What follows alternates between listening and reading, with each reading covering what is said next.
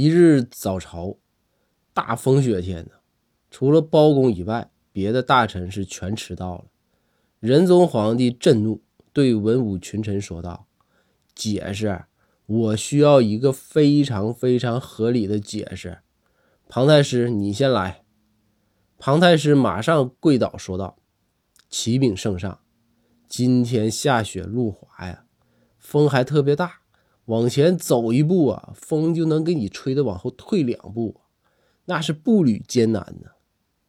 仁宗听罢说道：“包爱卿，朕问你，如此天气，为何你能准时上朝啊？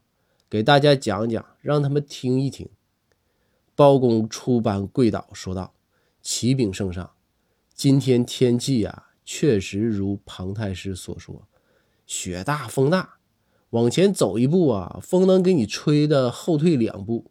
于是我灵机一动，我是倒退着走过来的。